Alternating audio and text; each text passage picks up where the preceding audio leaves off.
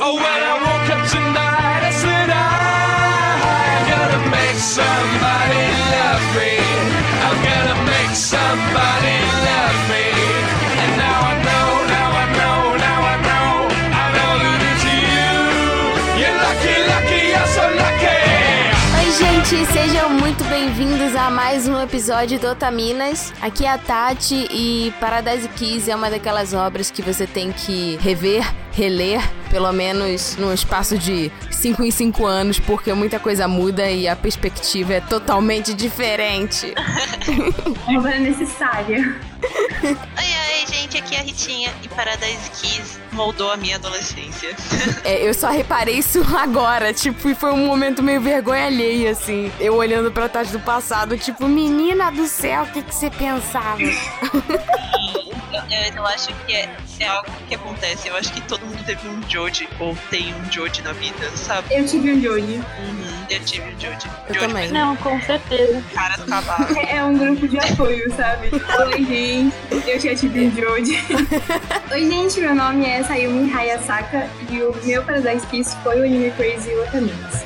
Oh, Ah, Podem chorar. Gente! que, que profunda, meu Deus. Mas é verdade.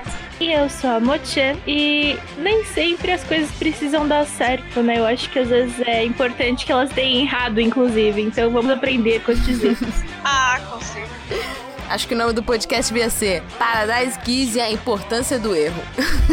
É, eu acho que esse esse é o ensinamento da Easawa. E acho que é por isso que essa obra é tão boa. Mas vamos lá, né? E bom, gente, como muitos de vocês já devem ter percebido, nosso cast é sobre Paradise Kiss. Não vai ser tanto a vibe do choro do Nana, mas vai ser a vibe do tapa na cara é a verdade. Então, preparem, preparem-se. Pode chorar assim.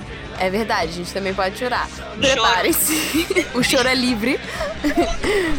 E vamos embarcar em mais uma viagem com a Ayazawa e o incrível mundo que saiu da mente dela. Logo depois dos recados. Bom, gente, mais uma semana de recados, né? Voltamos de férias oficialmente no último episódio e agora a vida começa. E vamos Yes. lembrar que o Otaminas é um podcast realizado pelo Anime Crazes, um portal de notícias e curiosidades sobre a cultura pop asiática. Nas redes sociais está funcionando muito mais como portal de notícias e o site agora é um ambiente para artigos da equipe. Olha que coisa linda.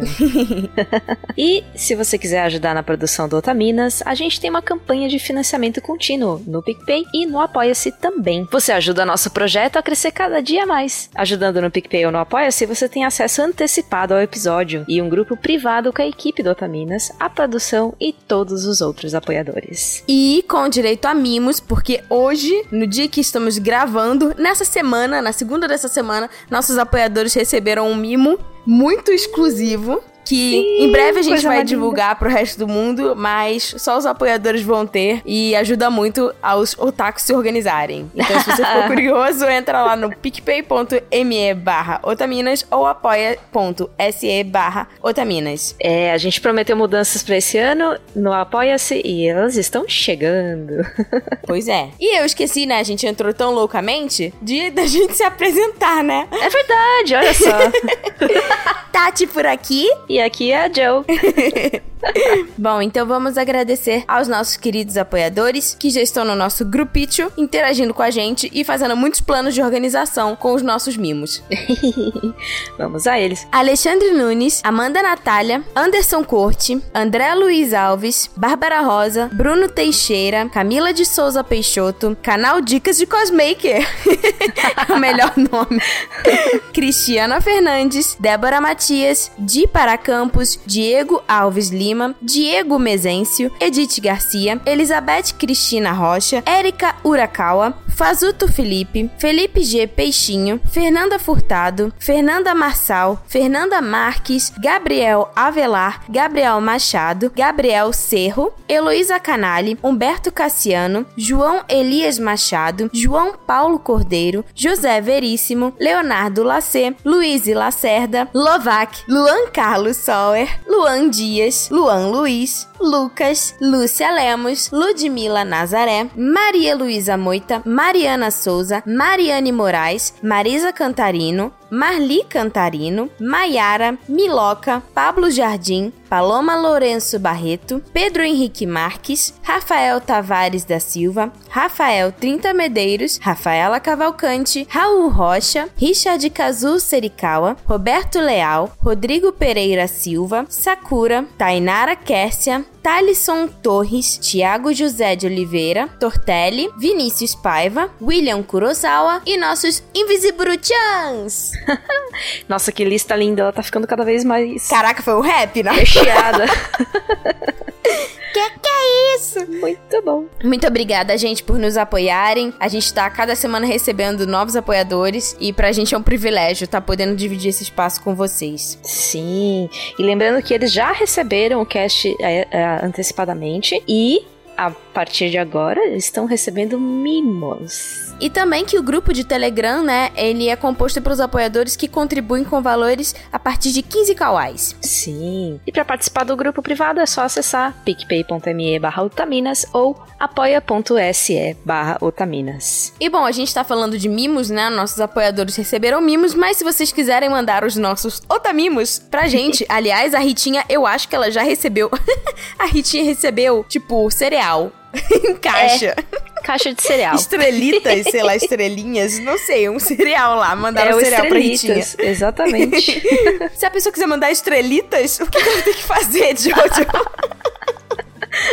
Manda pra Caixa Postal 61065, CEP 05424970, São Paulo, SP. Vocês podem mandar, além de cereal, podem mandar cartinhas, cartões postais, desenhos e o que mais vocês quiserem, fiquem à vontade. Ou até mesmo divulgar um trabalho autoral. Por favor, a gente vai ler ou ver ou qualquer coisa e depois comentar a respeito. E bom, se você quiser, né, mandar um e-mail sobre o tema desse programa ou de algum programa passado, é só você mandar e-mail para podcast.otaminas.com.br Desculpa pela, pela brisada aí que eu dei.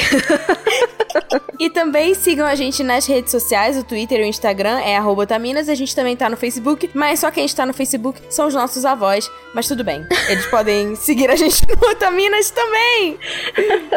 Olha, a gente vai fazer uma enquete, aliás, no Twitter pra saber o que vocês preferem, gente. Queremos saber, vocês querem que os e-mails continuem sendo lidos nos recados ou vocês querem que a gente acumule e-mails e faça, tipo, sei lá, dois podcasts exclusivos só com e-mails? Exclusivos não, né? Tipo, dois podcasts ahn, extras, né? Só com e-mails. Porque assim, é, a gente precisa se organizar direitinho pra fazer a leitura. A gente tem respondido, né, os e-mails é, por texto, né? Por e-mail. Respondido e-mails por e-mail. E-mail por e-mail.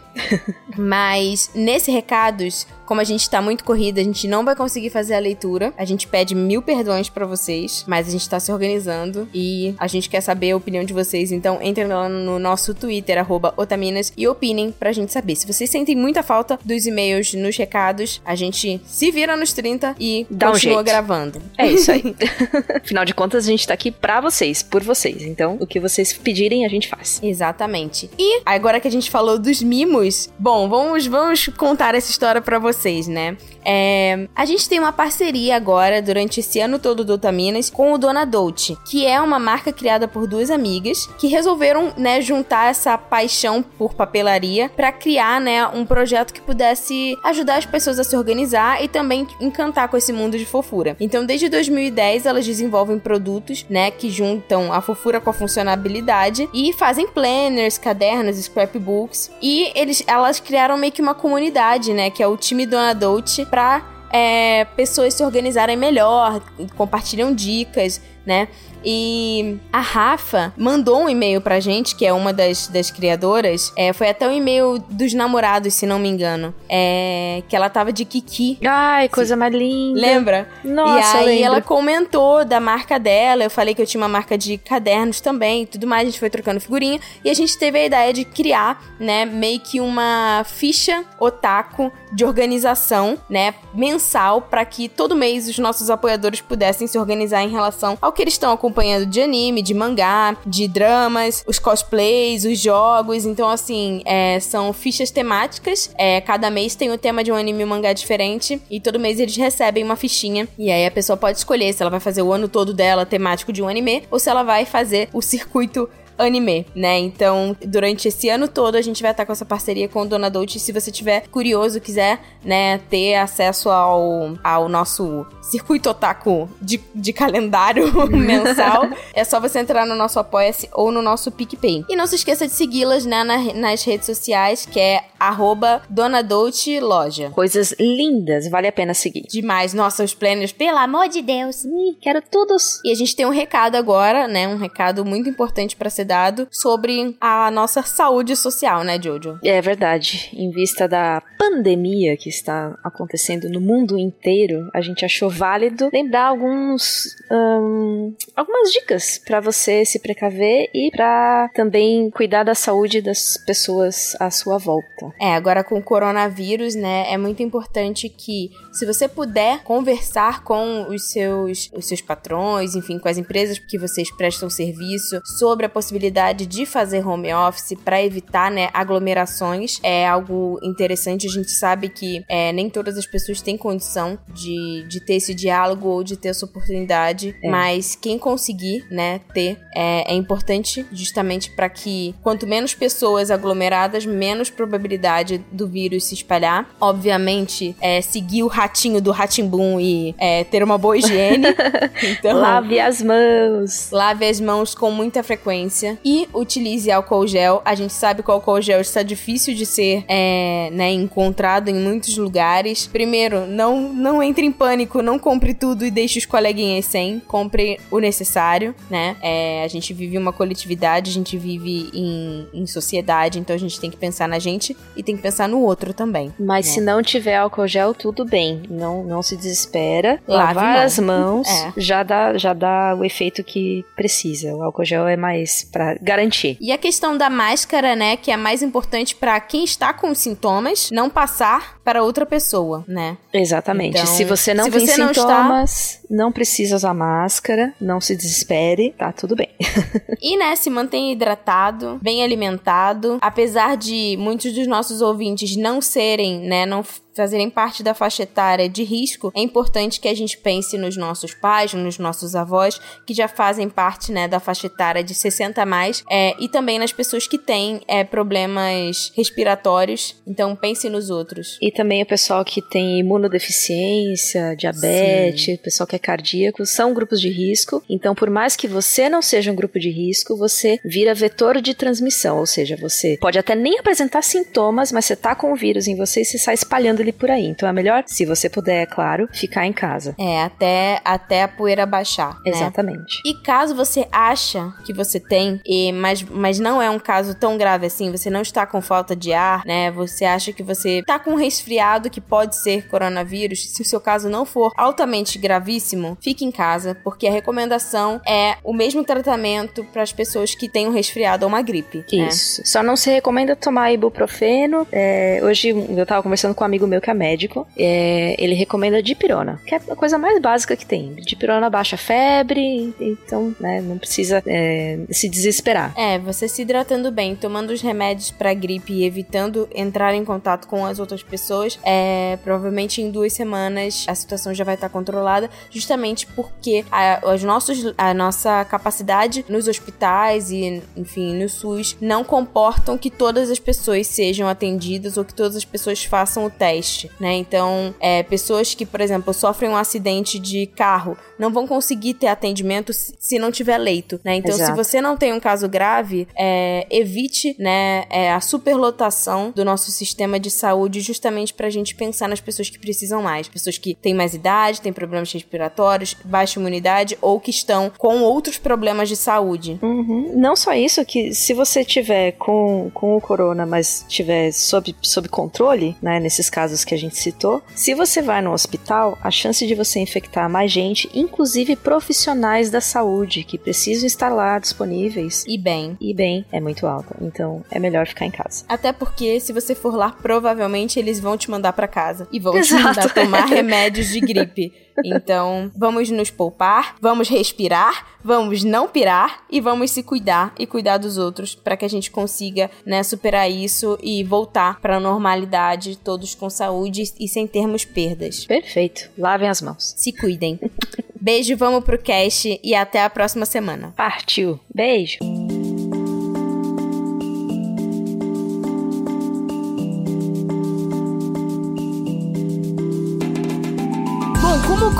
Falar sobre o Paradise Kiss, né? É, para quem chegou aqui de paraquedas e ainda não consumiu nenhuma obra da Ayazawa, a gente já fez um podcast sobre uma obra dela chamada Nana, que é uma das obras mais famosas. É, a gente recomenda que vocês escutem também. E Paradise Kiss é uma obra mais curta, né? Que conta a história sobre uma aluna do colegial que.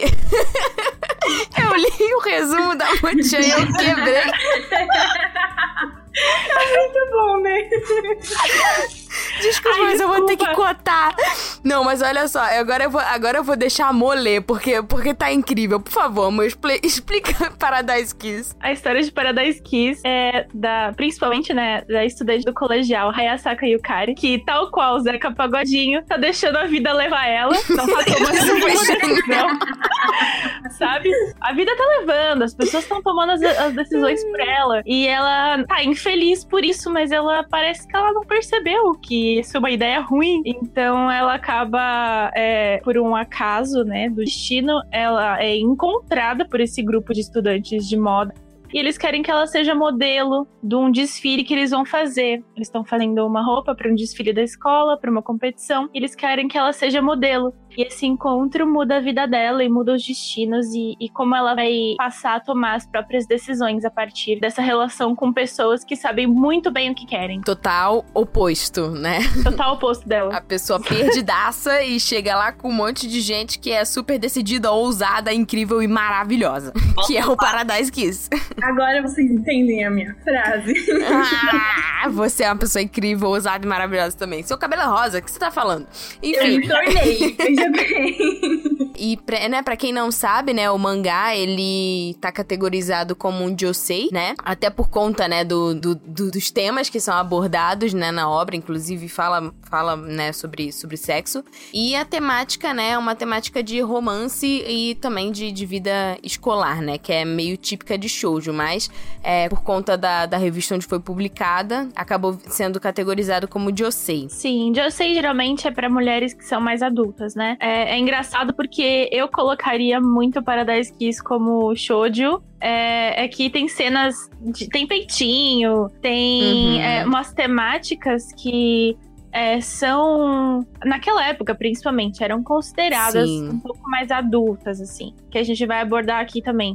Mas é engraçado que Nana foi lançado como shoujo e Paradise Kiss como Josei Sim, tipo, né?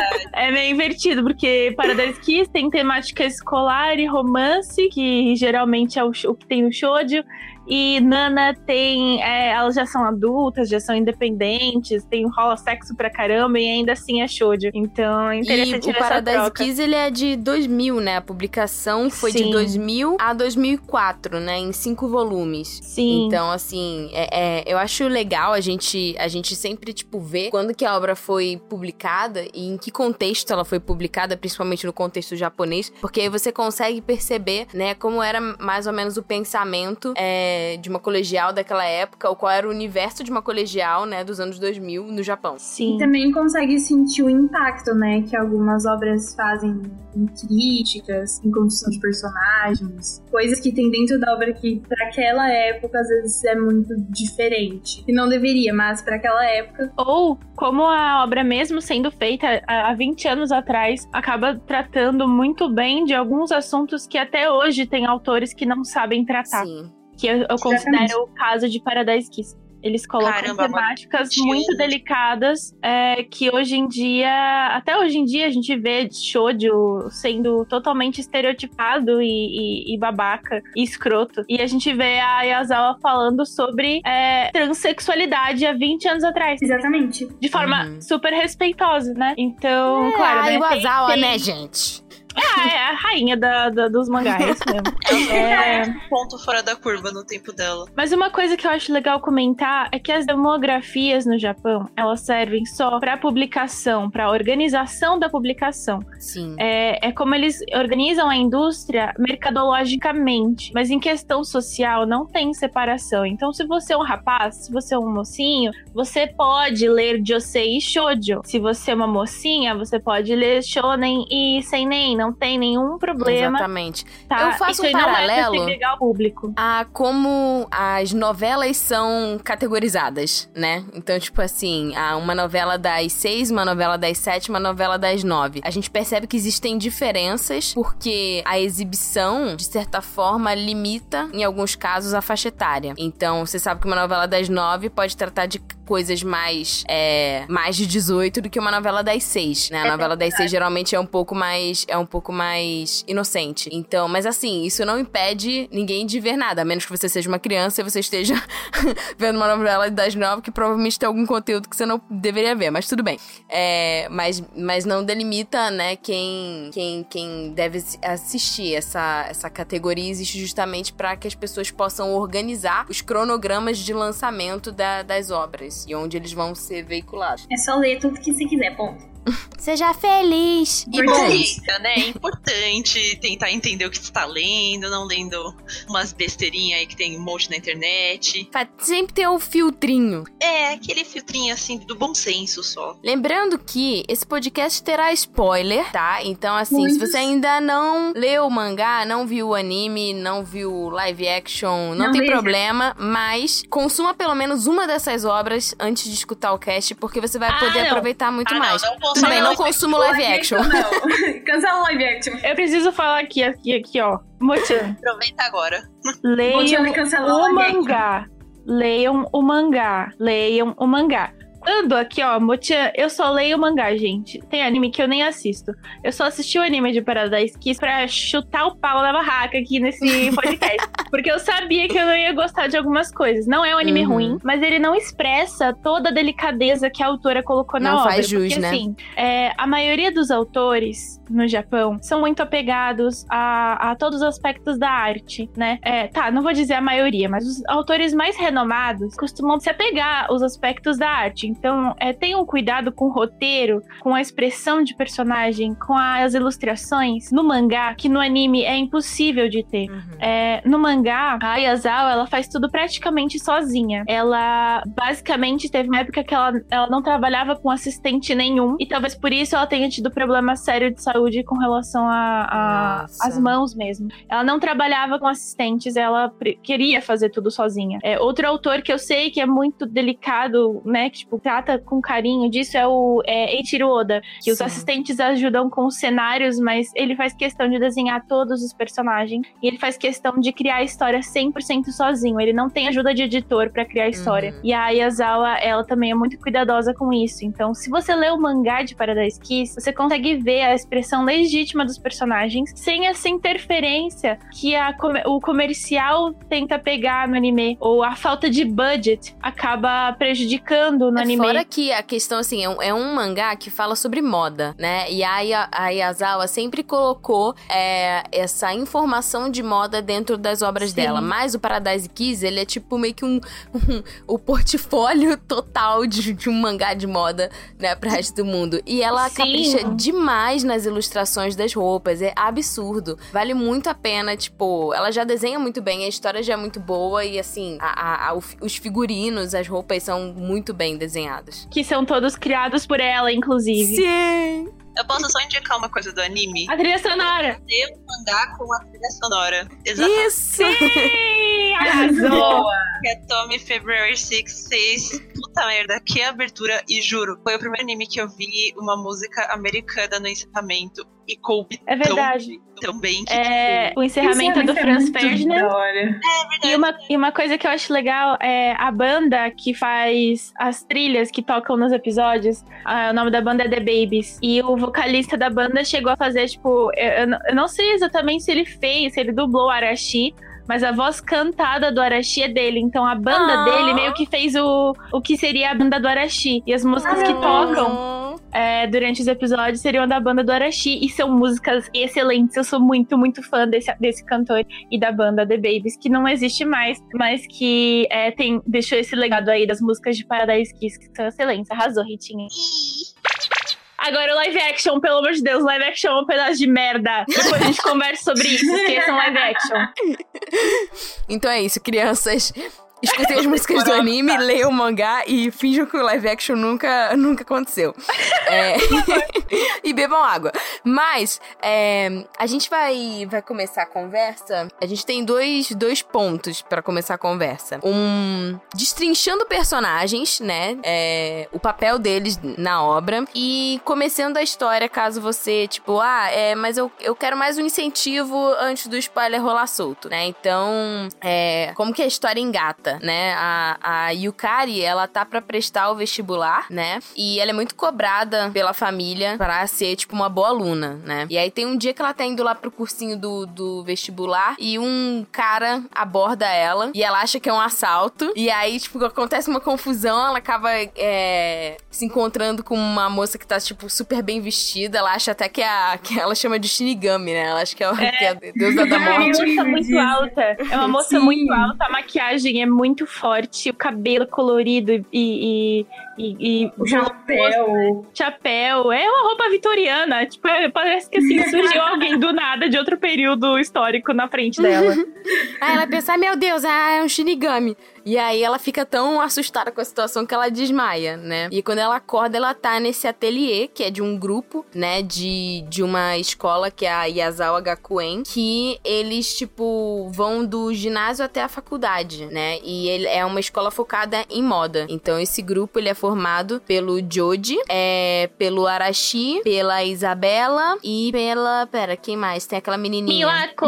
A Miwako, isso. Por eles. E eles juntos fazem parte, né, desse, desse ateliê, desse grupo, que é o Paradise Kiss, certo? Sim! Nossa, você sabia que contando a história desse jeito me lembrou Alice no País das Maravilhas? Porque é tipo. É verdade. É mesmo. Totalmente pensando que é que o ateliê fica, tipo, descendo as escadas. Nossa, total, Verdade. toca do coelho. Aham. E principalmente que ela, tipo, ela desmaia e acorda nesse lugar. Nesse mundo que é totalmente Cheio diferente, né? criaturas diferentes. Era pra ser um Isekai, mas na verdade. Olha só, você descobriu. Então, é isso. A partir daqui, spoiler sem controle nenhum. Boa sorte a todos. Vamos começar falando da Yukari, né? Ela claramente é o retrato da adolescente que não faz ideia do que ela tá fazendo da vida dela. Eu há dois anos atrás. Média, né? Se a gente for pensar também. Porque ela, Sim. ela, ela se dedica a estudar. Ela foi É, criada que isso, é- né? Sim, é, de- ela, ela fala que desde criança a mãe dela sempre exigiu muito dela e ela sempre se esforçou muito pra não ser rejeitada pela própria mãe. E é uma coisa que eu acho, inclusive, muito interessante de Paradise Kiss, porque eles sempre colocam a visão dos pais e como isso acaba influenciando os personagens. Então, essa relação dela com a mãe é o que faz é, toda a história acontecer, né? Ela não, não tomar as próprias decisões e ela depois enfrentar a mãe na maturidade, né? No exercício da maturidade da adolescência para uma mulher, uma mulher jovem, uma jovem mulher, ela enfrenta essa, essa relação, né, de aprisionamento e de, de possessão familiar para ela tomar as rédeas da própria vida, É, né? e ter a que própria é um liberdade e independência. Sim, e esse período da adolescência, ela tá no terceiro ano, ela tá, tipo, terminando o terceiro ano colegial. Agora ela tá com 18 anos no, no anime. Tá fazendo cursinho, tá terminando o colegial. Ela é, nunca fez nada além de estudar. Ela não tem notas boas, ela estuda numa escola renomada porque ela passou, assim, raspando. Mas ela não tem notas boas, não é algo natural pra ela. Uhum. Mas ela tá se esforçando. E a real é que ela não aguenta mais, mas ela não sabe fazer. Ela só ia prestar pra alguma faculdade e fim. Meio Eu sem acho que- perspectiva. É, e eu acho que, na verdade, a maioria dos adolescentes se encontra nessa situação, assim. Eu acho que a partir do momento em que a escola é, se tornou algo mais acessível, é, exi- existe essa cobrança. Porque, por exemplo, no tempo dos nossos pais, é, você ter o ensino médio completo já era um diferencial. Sim. É, e você ter uma, o curso superior era pra pouca gente. Tipo, pouquíssimas pessoas tinham acesso a um curso Uhum. superior, né? Então. É, é, hoje em isso, dia. isso se tornou algo mais acessível. Hoje todo mundo tem, tipo, em geral, exige, exige-se, né, no mercado, no, no mercado de trabalho que as pessoas buscam mesmo, pra ter mais, um salário mais alto, enfim, buscam que tenham ensino médio ensino, pelo menos completo. É, e hoje E em é- dia a, a- a- o ensino, ele. Houveram, né, muitas, muitos incentivos, né, é, para que a, o, o ensino superior fosse, né, é, mais acessível. Então, assim, é, faculdades com preços não tão é, caros como antigamente, possibilidade de financiamento, é, enfim. É, aqui pelo menos no sistemas, Brasil, né? né? Pelo Sim. menos no Brasil. E no Japão, o sistema educacional, ele é muito acessível. Na verdade, ele sempre foi bem mais acessível do que a gente conhece aqui. É, tô fazendo só um paralelo com o Brasil, Sim, porque é, é o que a gente vive aqui hoje como Uhum. jovem, né? Os jovens vivem isso aqui hoje. Mas no Japão é algo que é um pouco mais. é, tem um pouco mais de tempo, porque é, é, é mais. A educação é acessível há um pouco mais de tempo do que é aqui no Brasil, mas não tem tanta, tanta diferença, assim, da- das cobranças que os jovens têm com relação a isso. E tem muita competição para escolas e faculdades públicas, faculdades boas. Inclusive, algumas escolas, quando a mãe tá grávida, já faz inscrição nas mais É. renomadas. Sim, então é, é, é um assunto delicado, é, um, é uma forma de demonstrar status social e de conquistar um espaço na sociedade ser é, va- valorizado, né? Que, Eu, você ia acabo- falar, eu acho que eu acho que foi que virou essa fase mais recentemente dessa famosa cobrança. E eu lembro que quando eu tava no ensino médio, quando eu entrei no primeiro ano, eu pensei assim, tá, depois aqui. E tipo, sempre teve essa. Eu- a frase que eu mais ouvi a minha vida toda é estuda que você precisa ser alguém na vida. E eu lembro que essa frase me dava um pânico horrível. E eu sei bem como que é isso, de você estar sem rumo total e você não fazer ideia do que você fazer da sua vida. E você só querer, tipo, ah, eu vou fazer qualquer coisa e, sei lá, aparentemente eu só preciso ganhar dinheiro pra eu conseguir viver. E nunca tive essa perspectiva de, não, eu preciso fazer algo que eu gosto. Tem que ser algo prazeroso, tem que ser algo que eu goste. E é um, um, um pânico muito grande que você tem na sua cabeça. Quando você É termina como se tivesse um "Tá, reloginho, e né? agora? Tipo, você encara o ensino médio, tipo assim, a partir deste segundo, eu preciso decidir o que eu vou fazer pro resto da minha vida. Não, é, e tipo assim, eu estudei em escola pública a vida toda. E no, no fundamental, a gente não ouvia essa palavra vestibular. E quando começaram a falar sobre isso, eu comecei a gente, peraí, uma prova vai decidir a minha vida todinha, porque, tipo, eu sou de classe média baixa e, tipo, se eu não trabalhar, eu não vou pagar uma faculdade, é isso. E aí, tipo, Sim. tá, então você, você precisa de um emprego. Se você quiser estudar, e você precisa estudar se você quiser um emprego melhor. É, Nossa, Uhum. é uma pressão louca. É, e todo mundo é cobrado de fazer certas coisas, né? Porque tem um status social. Tem um status social em você fazer medicina, direito, engenharia, em todo lugar do mundo. Então, assim, eu, pelo menos, que foi quando eu li Paradise Kiss, é, eu tava lendo o mangá é, justamente nesse período. Todos os meus colegas estavam completamente des- desesperados e fazendo cursinho de tarde, de noite. E eu tava tipo, gente, isso daqui não é pra mim. Eu sei que não é pra mim. Eu não posso me, me forçar a fazer isso. E Gente, eu aí. cursinho, isso- a minha escola virou integral no terceiro colegial e eu tinha cursinho sábado. Só uma bosta. Sem vida Meu Deus. Meu terceiro colegial Né, foi e existe essa romantização, né, da, do, do Do sacrifício. sacrifício. pelo estudo. Então, tipo assim, Sim. menina que tirou 900 no Enem, não comia nem dormia, e É. só Ela estudava. deixou de namorar pra estudar 18 horas por dia. E aí você fica tipo, viado! E é foda porque, tipo assim, a... pelo menos os meus pais, eles são, tipo, bem mais velhos. Meus pais já estão na casa dos 50. E eles tiveram eu muito tarde. Então eles têm um pensamento meio atrasado, não, né? Da época deles. Então, tipo, eles viram pra mim e falam assim, ó, se ela pode, você pode. Eu fico, eu não posso, não.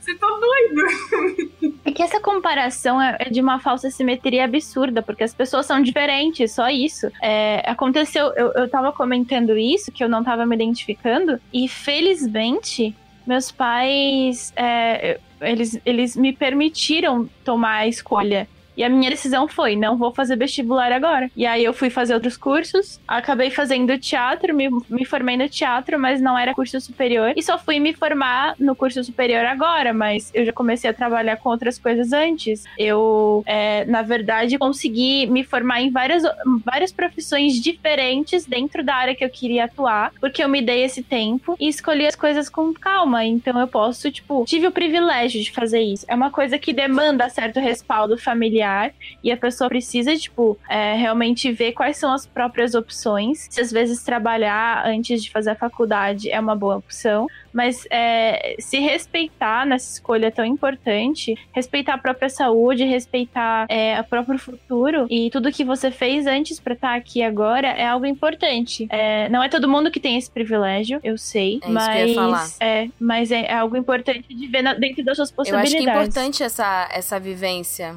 que a gente tem, tipo, aqui no Taminas, porque a gente tem os dois lados, né? Tanto essa saque, tipo, estudou em escola pública a vida toda e tem que trabalhar pra, pra pagar a faculdade. É, há, há muito, né, é, que, que os pais não apoiam, né? E Uhum, porque se não os pais queriam que você fizesse enfer- é, enfermagem, né? Que na época Eu que a gente começou a, fazer... gravar, Aham, eu cheguei a fazer um ano de enfermagem.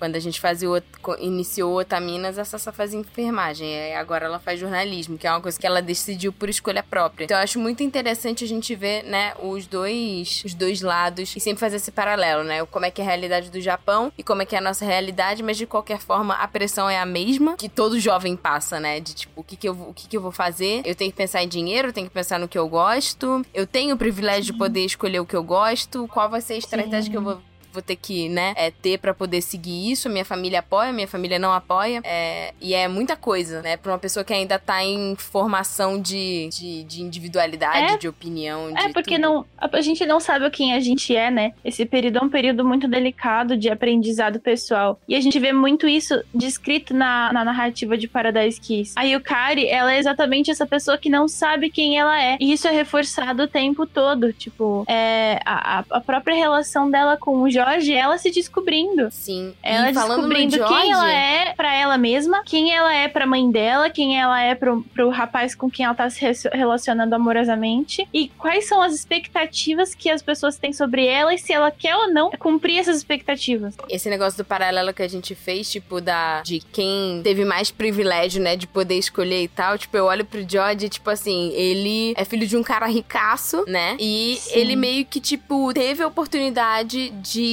escolher o que ele queria fazer, né? E teve as ferramentas pra ele seguir o caminho que ele queria seguir com muito mais facilidade. Mas mesmo assim ele tá infeliz. É Então, verdade. E aí, eu já acho que cai um pouquinho no. é, nessa idade, ao mesmo tempo que a gente é muito criança ainda, a gente também se sente muito adulto. Porque, nossa, eu tô indo pra faculdade, eu tô indo. então, foi algo que, tipo, que aconteceu comigo, que meus pais nunca foram contra a minha escolha em fazer mesmo faculdade de artes. Eles. E eles nunca me forçaram a estudar nem nada. Mas eu tinha a visão de que eu era adulto o suficiente que eu tinha que tomar conta disso, porque era o meu único, tipo, era tipo, you had one job, sabe? Uhum. Então, é, Nossa, já foi totalmente diferente. então, isso do cursinho da escola, eu fiz por vontade própria. Então foi algo que assim, eu chegava cansada e minha mãe falava, tipo, você tem certeza que você precisa fazer isso? Eu, tipo, sim, eu preciso. Porque eu queria. Você colocou as imposições em você mesma, né? Sim, nossa, meus pais nunca cobraram nada de mim. Isso é algo que, tipo, eu tive muito bem, mas eu me cobrava. E eu vejo muito isso também no Jody dele, tipo, se a- dele, tipo, transparecer essa, tipo, ah, eu sei o que eu tô fazendo. Na verdade, tipo, meu Deus, o que eu tô fazendo? Eu entrei com 17 anos na faculdade. Ao mesmo tempo que eu acho que foi muito bom ter entrado muito cedo, porque eu consegui estudar muitas coisas eram coisas que eu, que eu também perdi tempo porque eu não tinha a maturidade pra levar a faculdade a sério. Pareceu tipo uma segunda parte do meu ensino médio, a primeira faculdade. Uhum. Então, eu acho que tem muitas essas nuances também, do quanto você quer se mostrar também uma pessoa. Eu dou conta, né? É, É louco. Dá conta, tipo, a gente pode. E a gente tem que, tem que e precisa contar com as, com as pessoas ao nosso redor, sabe? Ninguém vive sozinho. Pra mim já foi diferente. As pessoas jogaram esse negócio de que você precisa ser uma adulta agora. E eu fiquei tipo, gente, que eu ainda assisto desenho, eu gosto, Eu gosto de. Disney. Eu gosto de Disney, gente, Tá eu tudo gosto bem. Me deixa, Aí por eu favor. Meu pai. Eu fiquei muito desesperada quando começaram a falar pra mim que você é adulta, você vai ter que pagar boleto, você vai ter que fazer os negócios. E até hoje, gente, eu não me sinto uma adulta. E as pessoas ficam falando, você é adulta, que não sei o que. Eu, Não, não sou não, Mas para. eu acho que a gente. É, é- porque, tipo assim, o adulto tá na cabeça de cada um, né? Tem o adulto que as pessoas de fora projetam em você, não significa que você não seja adulta só porque você não se encaixa na projeção dos outros. É o adulto que meus pais projetam, é eu casada com dois filhos. Credo. Eu conto, você conta. Mas eu acho que todos esses exemplos que a gente tá dando, que são pessoais, de alguma forma, eles são expressados pelos personagens em Paradise Kiss. Com certeza. A gente tem a Yukari, né, que levou a vida toda aí é, pela, por influência da, da família, da, do, da mãe, que era muito exigente. O Joji, ele é um personagem que ele é, ele é filho é, ilegítimo de um cara que é dono de uma empresa. Então, ele cresceu é, com tudo do bom e do melhor, porque o pai dele sempre pagou direito às coisas. Só que ele não tinha a presença do pai, nem a presença da mãe, que parece uma criança. E que fica lembrando ele o tempo todo que ele estragou a vida dela, porque ela não, não deveria ter ficado grávida naquele momento. E ela perdeu a carreira, Perdeu a enfim. carreira. É uma relação muito abusiva e muito, muito, muito tóxica. E o Joji ainda assim se preocupa com a mãe. E ele acaba encontrando na Yukari alguém parecida com a mãe. E ele, ao mesmo tempo que ele rejeita a mãe, é, ele se sente atraído, de certa forma, por essa necessidade de, de aprovação é, de alguém que o rejeitou, né? Então eu Sim. sinto que ele demanda muito da Yukari. Psicologia! É, não, mas É, tipo, depois que eu li, eu sinto muito isso. E eu acho que a Yazawa, ela expressa de uma forma muito delicada todas essas relações humanas na Por obra. isso que elas parecem tão escancaradas reais. Sim. É, a Miwako e o Arashi, eles são um, um casal que tá há muito tempo junto, eles cresceram juntos desde criança, são vizinhos e eles tinham um outro amigo, um terceiro amigo. E a Miwako, ela era apaixonada pelos dois. Só que o Arashi, por ciúme, obrigou ela a escolher. E ela acabou escolhendo ele, deixando esse amigo sem falar com ele por anos. Que é assim. é o, o Hiro, né? É o Hiro. E ela, ela, ela conversa sobre isso, tipo, sobre poliamor, o que, que é se apaixonar por mais de uma pessoa ao mesmo tempo. O que, que é. Nossa, falando disso tomar. em 2000 mil, meu Deus. Sim, a Yazawa. É ela, ela escolher é, uma pessoa acima de outra, sabe? E isso deixa ela muito frustrada. E dá pra ver como ela, como mulher, tá confusa com relação a é, isso. É, ela tem sempre essa expressão de culpa, né? Sim. E aí mostra essa relação dos dois. A Isabela, que é uma mulher trans, que na infância é, só pôde se expressar, né, como mulher por ajuda do amigo, do Jody, que fez o primeiro vestido dela também. É, e a partir disso, ela prometeu que ia seguir ele pra toda a vida, porque ela era muito grata. Ele basicamente deu vida pra ela, né? Uhum. Então, Eu lembro é, do cast que a gente teve com a Alice, né? E, e ela frisou bastante é, a importância, né? Da, da primeira peça de roupa pra uma pessoa trans, Sim. né? Que é como se você estivesse nascendo de novo, né? Você se Sim. encontrando. E Então- isso fica bem marcado, né? Nessa roupa que ele faz. A Isabela fala que ela começa a comemorar o aniversário dela na, na primavera, né? Ela muda a data do aniversário por causa que o Hum. Joji dá a roupa pra ela. Sim. E, e tem momentos em que as pessoas chamam a Isabela é, pelo nome morto dela. É, tem momentos em que isso acontece. É, é incômodo, mas eu não sinto que. Eu não sinto que é desrespeitoso. Eu sinto que é, tem, tem, tipo, na obra em si, eles apontam pra Isabela como uma figura extremamente feminina. Ela é mais feminina do que as outras meninas, assim. O, o, o jeito dela se expressar.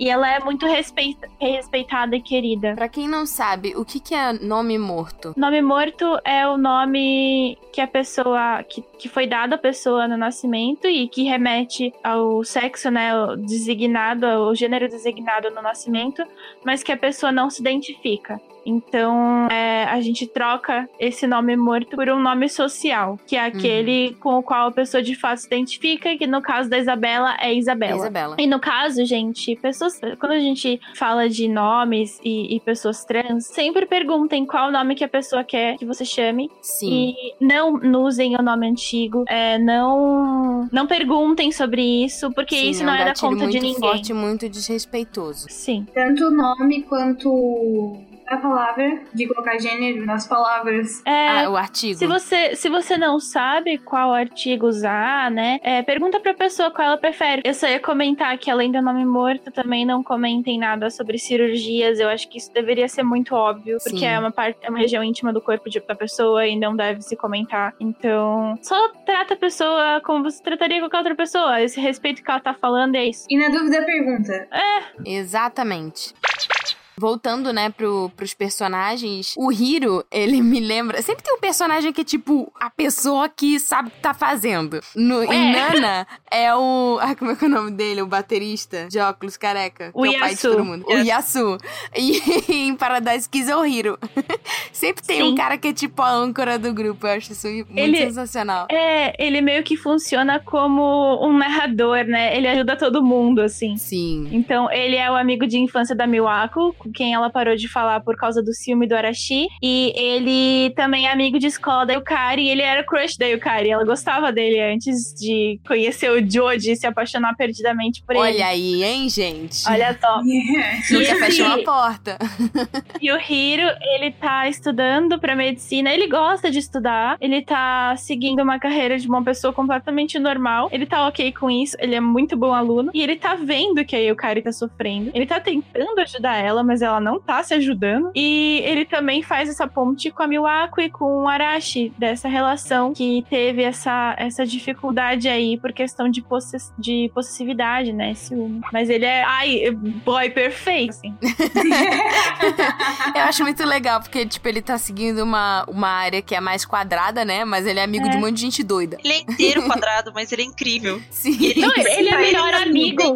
quadrado. Ele é melhor amigo do Arashi e da Miwako, gente. Já significa que, assim, ele pode estar seguindo a carreira quadradinha, mas a cabeça dele tá anos luz lá adiante. Aham. Aham, com certeza. E o que eu acho legal da obra também é que, como a Mo já tinha falado, ela sempre mostra o lado da família dos personagens, né? E no caso, Sim. tipo, da, da Yukari, a mãe é quem mais cobra ela, né? Porque ela quer, tipo, ela quer que os filhos sigam a excelência máxima, porque ela quer, tipo, ser high society. E o Sim. irmão dela, e ela deve comparar, né? Muito, porque o irmão dela, tipo, ele tem a facilidade que a Yukari não tem pros estudos. Então, pra quem tem irmão, é comum que haja essa comparação. Às vezes a comparação não vem nem dos pais, mas vem de fora. Inclusive, é o que acontece com a Miwako também, porque a irmã mais velha dela. A Mikako, ela Uhum. é uma estilista famosa já. E a Miwako sempre foi fã da irmã mais velha, mas a Miwako não tem o mesmo talento. Ela e é não genial é o que a, o que a Iwasawa faz, porque, tipo, ela linka, né, duas obras dela com, com a família. Sim.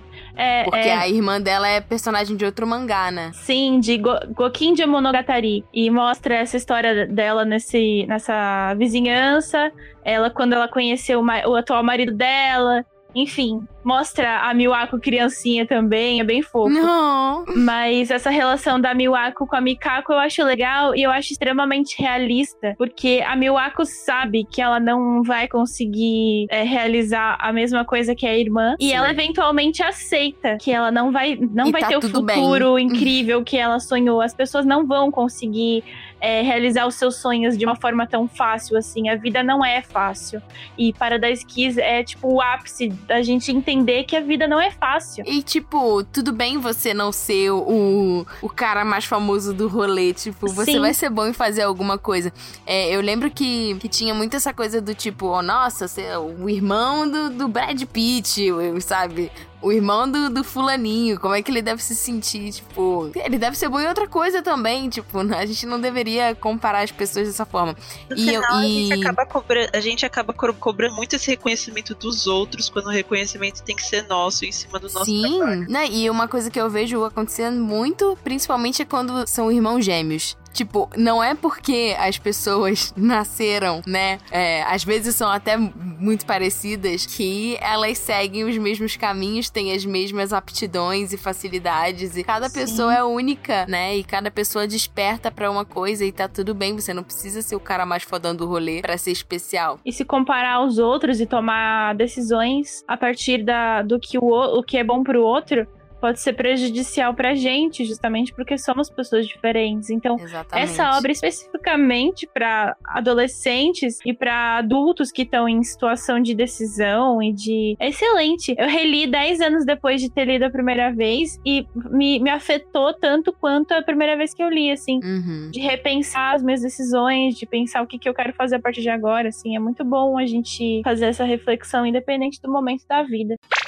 Eu acho legal que, tipo, bem no início da história, quando ela conhece, né, os membros do Paraquis, ela vem cheia de julgamento, né? Que aqui, assim, você percebe claramente que é uma projeção do que a família dela Sim. colocou nela, né? Então, assim, é um julgamento que, que vem de, de- da, da educação que ela recebeu em casa contra essas pessoas que ela nunca viu na vida e só porque são muito diferentes do que ela tá acostumado. É, porque artista é tudo doido. Aí o fator identificação quase explodiu. É, então. Ai, me senti um pouco. Mas sou feliz, mudei. Mas sou feliz muito. E bom. Mas acontece muito isso, né? Da gente tipo, projetar o que a gente escutou em casa e depois que você começa a perceber que você tá projetando aquilo e, e É, começa e a pensar por percebe. você mesmo. Ela percebe e pede desculpa até. Os pais colocam muito isso na gente. Sim. Pelo menos a minha família foi assim. Ó, eu penso Não, assim. é que, é que Então inevitavelmente, assim. inevitavelmente, a primeira socialização de todo mundo é na família. Então, a gente acaba criando uma noção de mundo muito é, inspirada nesse grupo no qual a gente vive. Então, saindo desse grupo e encontrando pessoas completamente diferentes, é a partir daí que a gente começa a contestar quais eram esses primeiros essas primeiras regras sociais que existiam dentro daquele grupo. Então, Sim. quando a gente sai desse desse núcleo familiar, é praticamente outro parto. Por isso é tão doloroso a gente encontrar pessoas diferentes e ver que caramba, a minha vida foi fácil, a minha vida tá sendo difícil Uhum. em comparação com aquela pessoa. É, o que, que a gente pode tirar um do outro, o que, que a gente pode aprender, o que, que a gente pode mudar para que seja melhor para todos, né? É, e aí o cara, tipo, ela no início ela, ela tem esse julgamento, mas depois que ela, e ela observa o trabalho que eles têm e, tipo, todo o empenho que eles têm, né, no projeto, Sim. Aí é tipo meio que um tapa na cara dela, porque, tipo, cara, você tava julgando essas pessoas, mas essas pessoas que você, tipo, julgava inferiores estão muito mais focadas e muito mais cheias de objetivos, sabem o que querem e fazem as coisas direito. Você tá aí perdida na vida, né? É, e o, o Joji, ele é o extremo oposto dela. Eles acabam se apaixonando um pelo outro, mas eles são extremo opostos. Ele sabe desde criança o que ele quer fazer da vida. Ele tem, é, ele tem habilidade pra trabalhar Uhum. com criação de roupa é, desde sempre. Então ele já sabia isso. Ele tinha os recursos, né, financeiros é, para tal. Ninguém se importava com o que ele fosse fazer, então tanto faz. Então ele fez. É, e aí o Kari é oposto, né? A gente já comentou. E os dois acabam encontrando um no outro, de certa forma, uma admiração e uma, uma, uma obsessão. E o, o Joji, porque aí o Kari parece muito com a mãe dele, assim. Ela é muito dependente. Ela é muito reclamona. Insegura. Ela nunca tá satisfeita, ela é muito insegura. E ele fala, ele, ele, ele, quer muito estar ali pra ela, do mesmo jeito que ele quer estar pra mãe dele. É muito Uhum. interessante no mangá porque isso é muito sutil. E uma coisa que eu acho muito legal é que, tipo, essa, essa questão dele se intitular bissexual, né? E, tipo. Ah, sim. É porque ele. Ah, isso foi lindo. Ele curte. É, foi tipo, sei lá, segundo capítulo. Ele fala que ela é bissexual. E aí o cara, tipo, what? E ela, ela passa o, o resto do mangá inteiro com ciúme de homens e mulheres. Ah. Mas. Ai, meu Deus. rola essa, rola essa atração um pelo outro aí que ela não é muito saudável. Os dois estão buscando coisas em si mesmos, Sim. um no outro, e eles não conseguem se, se comunicar direito. Então a relação ela é uma relação difícil, que faz mal pra ambos. E assim, lendo a primeira vez, você pensa, tá, o Joji é um cara, é um boy lixo. É. Eu já ouvi pessoas comentando que o Joji não, era um você boy ficava lixo. achando que ele era, tipo, cafajeste, que ele tava, tipo, usando ela e tudo Então, mais. Eu me projetei assim- muito na Yukari. Eu ficava, tipo, ela... Eu também, a, nossa. pri- a primeiro momento, eu pensei isso. Eu falei, menina, Então. o que você tá fazendo? Sai daí. Tem Volta pro duas coisas. Duas coisas. É, primeiro que no anime o Joji e as emoções dele dele são muito suprimidos, não dá pra ver direito o que tá acontecendo com ele no anime. Ele parece mais boliche no anime, e no live action nem se fala. Agora, no mangá, é sutil essa preocupação que ele tem com a mãe. É, Ele é bem mais dele não querer sensível, deixar né? a mãe sozinha, é, dele ser inseguro porque ele não sabe o que fazer com o próprio talento, é, dele querer estar com a Yukari, mas ele não saber lidar com a dependência dela, porque ela é muito dependente dele. Ah, ela me lembra ela- muito a, a, a Ela do, do é- Nana. Total. Ela é exatamente. Parece um cachorrinho ela- pedindo atenção. É, e ela precisa muito da aprovação dele e também precisa da aprovação dela, mas ele fala, tipo, pra ela: você que tome suas próprias decisões. É, eu não vou me responsabilizar pelas suas escolhas ruins. Eu tô aqui, mas eu não vou me responsabilizar. E isso Uhum. parece dureza, mas é o que a Yukari precisava ouvir pra ela tomar. Porque senão ela ia virar a mãe dele no futuro. Ia reclamar por ter tido um filho, ia reclamar por ter casado com ele. E não era isso que ele queria. Ele tinha medo de, de acabar com a Yukari na mesma situação que o pai dele acabou com a, com a mãe dele. Com a mãe dele. Então, dá pra ver por que, que ele é duro, por que, que ele tem dificuldade de se relacionar com ela, por que, que às vezes ele não é tão é, caloroso ou Mas pelo menos ele é receio. direto, né? Tipo. Eu acho que isso é- pelo menos ele, ele é uma pessoa que é direta. Ele fala, Sim. né? Tipo, sem, sem papas na língua. Ele, Sim. apesar de ser sensível, tipo, quando ele tem que falar, ele simplesmente vai lá e fala. E Sim. É muito importante ter alguém assim na nossa vida, né? Pra, tipo, acordar a gente e trazer a gente pra realidade em momentos específicos da nossa vida. Tipo, dar um tapa na cara Mas eles ficam competindo, né? Tipo assim, quem é a pessoa mais vulnerável? Quem gosta mais É. um do outro? Parece o joguinho de desinteresse que os adolescentes fazem. Mas isso é algo muito comum. Eu, eu vejo. Eu vejo, eu vejo, eu vejo adultos fazendo isso também, sabe? Totalmente. É, e é uma coisa que eu demorei anos da minha vida pra entender e pra me colocar no eixo também. Porque eu via as pessoas agindo dessa forma, eu achava que eu tinha que agir dessa forma. Então eu não criei o meu próprio, minha própria forma de me relacionar com as pessoas que eu me relacionava, porque eu acabava, acabava reproduzindo isso, que é uma noção de amor nociva. É, o amor romântico em que o homem e uma mulher só tiram um do outro o sexo e o prazer e a obrigatoriedade de estarem juntos enquanto casal heterossexual é totalmente nocivo. As pessoas têm que ser amigas, elas têm que compartilhar mais Sim. do que do que o seu corpo, ou desejo, ou paixão. Uhum. Elas têm que se respeitar. E, e realmente é algo que eles vão descobrindo aos poucos. E eles só passam a, a- assim, a entender que não, não ia dar certo. Quando aí o Kari começa a respeitar a si mesma. E o Joji também, ele passa a respeitar a si mesmo. E ok, nós vamos decidir por nós mesmos o que nós queremos para as nossas vidas. E infelizmente, não é estar, estar junto não vai colaborar para isso. Eu acho que muito dessa relação mostra esse amadurecimento de sair daquela fase do ai, eu vou esperar ele me mandar a mensagem primeiro, ou então não vou responder. Tipo, esses jogos de adolescente Uhum. para um relacionamento adulto e um autoconhecimento do tipo, tá, não vai dar pra ter um relacionamento. Tipo, a gente não vai Tá conseguir tudo bem. isso pra frente. Mas tá tudo bem, exatamente. Mas eu acho É. que é uma coisa que, assim, é. Muitas meninas, né, da cidade que tem o primeiro. Tipo, a primeira transa, né? Tem a primeira. Quando você realmente você se sente mulher, né? Muita gente, tipo, meio que se autoafirma, né, a sua identidade como mulher a partir do momento em que, tipo, perde a virgindade. E não deveria ser assim, né? É, ser mulher não é. Não, não deveria estar ligada a ser virgem ou não. Mas dá pra perceber, tipo, na Yukari, é um pouco disso, né? Do tipo, ela, ela quer ser adulta, ela sente muita atração por esse cara e, e ela, tipo, depende muito da atenção dele por meio do sexo, né? Então eles só se conseguem se entender transando. Sim. Fora isso,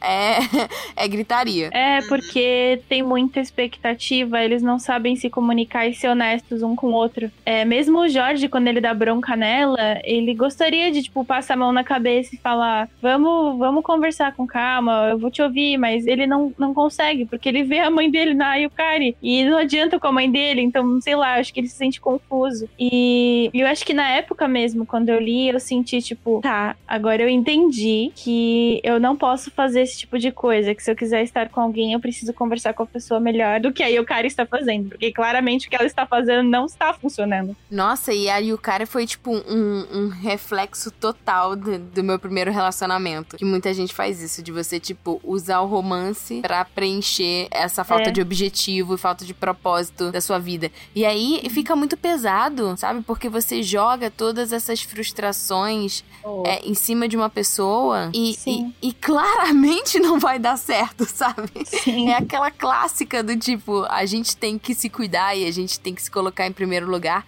porque senão fica muito pesado pra outra pessoa. É um, vira um fardo, né, esse relacionamento. Eu acho que uma maioria dos primeiros dos nossos primeiros relacionamentos acaba sendo assim, porque vem dessa expectativa e vem desse desse olhar romântico de que tipo depois do sexo você fala tipo, nossa, eu nunca mais vou namorar ninguém. Sim, Eu não e aí quero, tipo, quando tipo, terminar eu vou morrer. Bosta. E isso é muito é muito intenso, tanto que exatamente é, no meu primeiro relacionamento também, por projetar tanto, por pensar tantas coisas, quando ele acabou, quando um relacionamento assim acaba, que você depende muito disso, você quebra junto. Sim, você pensa, nossa, vou morrer.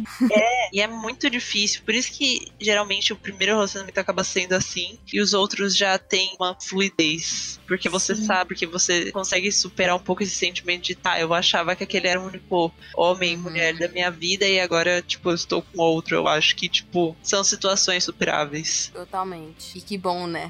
Que Que bom que as coisas Meu são Deus. superáveis. né? Aham. É, nossa, tem essa frase que a, que a Mu colocou aqui, dos surtos da Yukari. E, tipo, analisando, você começa a pensar, cara, Yukari é muito insuportável, pelo amor de Deus. Tipo, ela fala, eu também não gosto de mim mesma, eu só sei reclamar. Mas será que é uma coisa tão idiota pedir conforto incondicional do cara por quem me apaixonei? Question mark. Sim. É, próxima pergunta e o cara emoji está maravilhoso aqui. Deixa eu te responder, Yukari. Sim, é demais pedir conforto incondicional de qualquer pessoa, meu anjo. Porque é aquilo, a pessoa, ela tem o direito de discordar de você. Um, ela tem o direito de discordar de você, principalmente se ela tá vendo que você tá fazendo uma bosta, sabe? Eu acho que a pessoa só te ama de verdade quando ela bota a mão na sua consciência e fala, amiga, que se você tivesse amigos, eles te avisariam, né? Então eu tô aqui pra te avisar que, assim, não tá legal. E aí. E E ela, ela, começa cobra a ter muito. treta em casa, né, também. Porque, tipo. Ah, ela foge de casa, gente. Spoiler aí, o cara foge de casa. Ah, eu também Tabloides. fugi, me julga. Não, mas olha só, olha só, tipo, é, é algo é algo muito típico de quem sofre abuso em casa de, de ser tão reprimido, né? Eu É, sei. pelo momento, pelo Um motivo que for. E, e ela tá certa em reivindicar as coisas. Só que é, os amigos é, falam pra ela: olha, é, o, o Arashi é o cara que fala: eu não acho que você deveria estar morando com um cara. Tipo, então você pode ficar no meu apartamento e eu volto pra minha casa. É, o Arashi é, tipo, muito ponta firme. Ele fala isso pra ela. Ele fala: eu não acho legal você Hum. fugir pra morar com um cara. Então pode ficar no meu apartamento. E ela fica um tempinho lá, mas depois ela vai morar na casa do Joji. né, Nossa, ela claramente faz tudo que as pessoas falam pra ela não fazer. Exatamente. É tipo, não faça isso, é isso que eu vou fazer. Ai, eu não fui tão assim. Sensato. O Hiro, o Hiro fica preocupadíssimo com ela, porque ele fala, tipo, só conversa com a sua mãe, sabe? Só fala com ela, é, não vai adiantar nada você fugir de casa, ainda mais estando na casa de um cara, sabe? Porque, gente, todas, todas, todas as coisas do universo estão dizendo que essa ideia é uma ideia imbecil, entendeu? Dependente, já depende do cara emocionalmente, vai depender do cara financeiramente também. É Essa a, pior fórmula de, da M. pode fazer. Depender financeiramente de qualquer pessoa, Qualquer pessoa. de qualquer pessoa. É, tipo, pra mim, é assinar a carta do diabo, sabe? Tipo, E assim, os pessoa seus ganha pais. todo o controle sobre você. Sim, os seus pais, eles têm a obrigação de cuidar de você e de te sustentar, assim, até certo ponto, claro. Mas é, é importante que se entenda que essa relação é uma relação é, familiar, que, ok, faz sentido eles te sustentarem. Mas uma pessoa que você conhece e que não tá nem, tipo, há um mês junto, não sei Mas eu acho que ela gruda nele, tipo, porque ela é insegura e também porque tem essa coisa do tipo, ele fica falando Ele é um recorrentemente, né? Que ele é. Ele, E, tipo assim, ele fala que a posso negar. Yukari é número um, mas que ele fala que, tipo, ah, tem outras mulheres no mundo além da Yukari, né? É. E aí, tipo, todo mundo trata como se ele fosse um bom vivan que, tipo assim, é, nunca, nunca ficou com alguém fixo. Então, ela fica meio, meio obcecada por isso, sabe? Do tipo, ah, ele Então. pode me largar a qualquer momento. O que eu entendo do Joji, depois de ter lido e prestado muita atenção, é que ele age como o pai dele nesses momentos. Ele não tem outra garota, ele nunca teve. É, ele, ele age como um garanhão, mas ele é um moleque. É, tanto que tem uma, um momento, eu acho que é o pai dele mesmo que fala: Ah, sua namorada passou lá no meu escritório. E ele falou: O quê? Aí o cara foi lá. Aí ele falou: Ah, eu só fiz isso pra brincar. Então você tá namorando com uma menina sério, né? Hum. É, a garota que no escritório, ela não é sua namorada e não tem nada a ver com você. Aí o, o George, tipo, realmente, ele, ele, ele fica com aquela cara de. "Hum", mas ele, ele aparentemente não é o cara pegador, tão pegador quanto ele é, assim. Ele E realmente aparece parece... aquela tal daquela Kaori também, né? Tipo, É, balança os dois. É, a Kaori, ela é tipo a garota que o George ad- admira. Ele admira ela, mas ele sabe que também a relação dos dois não ia dar certo. A Kaori sabe disso, eles se gostam, eles se admiram, mas é, eles nem começaram a se relacionar porque eles sabiam que não ia dar certo. Enquanto o George Isso, não se meus é amadurecimento. Sim, enquanto o Jorge não se resolvesse com as dificuldades que ele tem, porque a Kaori era uma garota muito centrada. Ela é o, con- o contrário total do George. Ela saiu Ela é do mulherão interior. da porra. É, ela saiu do interior, fugiu de casa, tá bancando os próprios estudos sozinha na cidade grande. É, ganhou um concurso de, de moda e foi, foi pro exterior, estudar no exterior com tudo pago. Sozinha, sem ajuda de ninguém. E o Jorge, que tá lá no meio da, do bem bom, mesmo ele tendo a situação bosta de vida que ele tem, ele tem algum respaldo e não consegue é, aproveitar isso porque é um mimado. Uhum. E aí, eles dois têm isso, os dois se gostam, os dois têm admiração pelo outro, mas não funciona, né? E, e- e eu não acho que ele deixa de gostar da Yukari, é só que ela realmente é, é, é outra relação. As relações são Uhum. diferentes, a gente não busca em pessoas diferentes a mesma coisa. Eu tô aqui lembrando, tipo, mudando de assunto, o Arashi me irrita. Porque eu acho que eles têm um relacionamento meio abusivo. Eu, eu ia falar isso. Eu acho Isso, o Arashi eu acho, eu também acho. Pra mim, ele é o grande problema da série, mas ao mesmo tempo eu tento entender essa fase. Mas eu, eu espero, assim, de coração, que eles não fiquem juntos. Então, eu vou aqui ser defensora de todos. Eu não tenho, eu não vou botar a culpa de ninguém, em ninguém, porque ao ler Paradise Kiss agora, eu percebi que eles todos são muito novos, inexperientes e imbecis, que é o que adolescente é. Desculpa, Então, eu eu adolescente que- imbecil. Então, Eu acho que é da fase mesmo, mas, tipo, eu sinto que na minha cabeça eles vão terminar em algum momento, porque isso não é saudável. E exatamente por ser jovem é que você, você meio que Mas submete. ele parece que na obra ele tenta se Não. redimir, né? Não, ele, ele, ele, ele, na verdade, eu considero que ele mudou. O Arashi tem esse problema com ciúme com relação a Miwako. É muito tóxico. É, ele chegou a, a avançar o sinal vermelho com ela. Ela fala que, tipo, eles transaram e ela não tava tão afim. Ela pediu pra ele parar. Ele não parou. Isso configura como estupro, ok? Sim. É, mesmo ele sendo um casal, então é importante a gente mencionar. Mas, e ele se sente o celular, culpado. né? Ele quebra o celular dela por ciúme. Uhum. Mas é, ele ele se sente muito culpado. Ele não sabe como lidar com isso. Ele conversa com o Hiro depois, pedindo ajuda pra lidar com isso, com relação a Miwako. O Hiro dá um, um tapa na cara dele. E depois disso, ele ele se comunica um pouco melhor com a Miwako. E a Miwako fala: Eu gosto de você, eu quero estar com você. Eu só quero que você me ouça. E quero que você saiba que se eu disser que tá tudo bem, tá tudo bem. E se eu disser que não, tá não. E aí ele passa a, até, tipo, ele, ele volta. eu- o que eu vi como o crescimento dele e amadurecimento dele é no último volume, ele tá. Ele espera a Miwako pro ano novo na casa dele. E o Hiro tá lá. Os dois. Ele chamou o Hiro pra passar o ano novo com eles. E o ele Hiro. superou o ciúme que ele tinha. É, o Hiro era o, o motivo do ciúme. Então ele chamou o Hiro e, tipo, pra deixar claro que eu quero ser seu amigo e eu quero que a Miwako se sinta bem, não se sinta culpada. Então, é a minha forma de lidar com essa, é,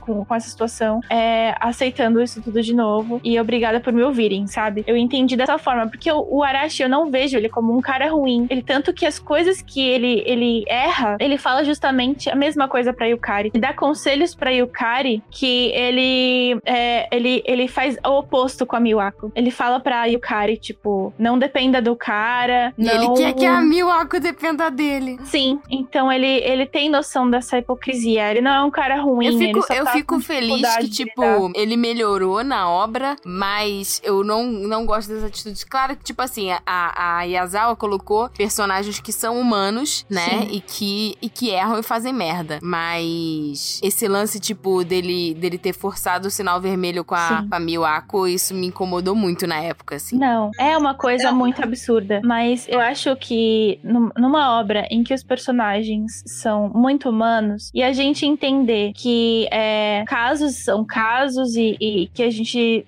Que existe uma possibilidade de conversar e de decidir se tá tudo bem ou não, a gente decide se rola ou não um cancelamento. Porque em obras em que os personagens Lembrando são que isso é um personagem fictício e que se fosse Sim. na vida real, isso não, não, não teria esse, esse tipo de essa, essa análise, né? Não, Aham. então, Porque- não, eu tô fazendo, eu tô fazendo uma análise, tipo, é, não tentando ser tão. Tô tentando vê-los como pessoas mesmo. Porque eu acho que a, a proposta da Yazawa é essa. A é os importância das falhas, não é mesmo? A importância, exatamente, a importância das falhas e da superação dessas falhas. Se a pessoa, num ato de, de. num ato falho, comete um erro, se arrepende desse erro e busca ao máximo tratar disso de uma forma positiva, ela merece um- a chance de ser. de se redimir. E é o que a Miwako permite que ele faça, sabe? Ele se culpa muito. E ela permite que ele, se, que, ele- que ele possa se redimir. Se acontecer de novo, aí a partir desse momento ela pensa se ela vai manter a relação que ela tem com ele ou não. Se ela vai dar outra chance pra ele ou não. Então eu acho que. Porque nesse período de cancelamento na internet que a gente tá tendo, eu acho que as coisas estão muito no preto e no branco, nos opostos, 880. E a gente tá tendo uma dificuldade de analisar as coisas com mais calma. É, tem, a gente, inevi- inevitável que a gente pense em estupro como a coisa mais abominável da Terra. É, e, e é de fato abominável. Mas a gente precisa entender como a pessoa se sentiu sobre isso, qual, qual é o contexto da situação. Nesse caso específico aqui que a gente tá falando, né? Eu, é, eu acho que pode soar como passar pano, mas eu também acho que a gente não, né, tipo, tem situações em que a gente precisa tentar agir com mais delicadeza e menos dureza pra gente ser honesto e justo com as pessoas também, né? É, é interessante que a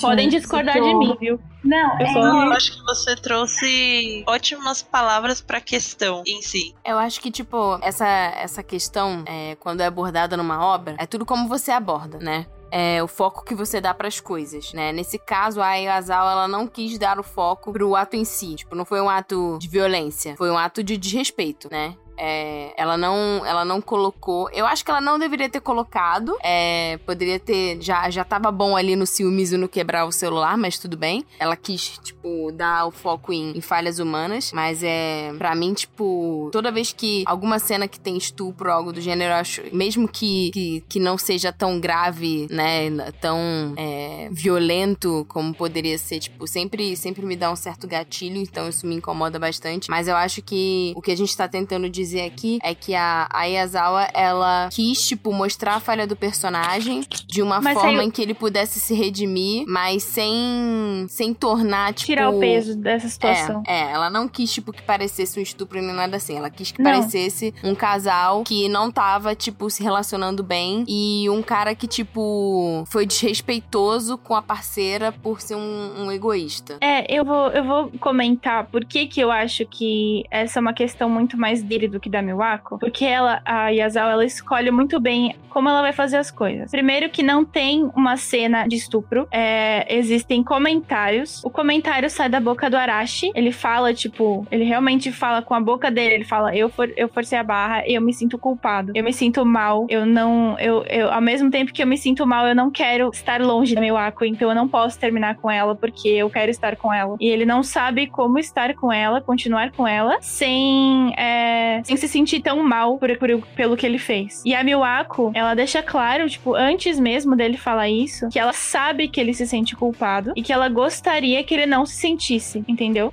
Então, é, para mim, é, esse, esse, é, esse estupro, ele é visto, ele, ele, tipo, ele tá na perspectiva de um cara que sabe que fez uma bosta, entendeu? E que quer se redimir. E por isso eu considero positivo, entende? Porque é aquele lance da masculinidade tóxica. É dele identificar que ele fez uma coisa por ciúme, porque ele é um possessivo, porque ele é muito inseguro, mas que ele não quer que isso se repita. E como ele vai fazer isso? Vai, vai atrás, vai pesquisar, e tem, tem o direito de, de, de se redimir de certa forma, entende? Claro que a gente entende sempre, é, não existe justificativa para um estupro, não existe é, justificativa para nenhum ato de violência do gênero. A gente pode compreender, isso pode ser explicado, mas não existe, não dá para você simplesmente passar o pano para um pano para isso. Mas eu estou fazendo uma avaliação de alguém que está vendo de fora a obra e tentando tirar os ensinamentos que talvez estejam que ela que ela tenha tido objetivo de colocar, entendeu?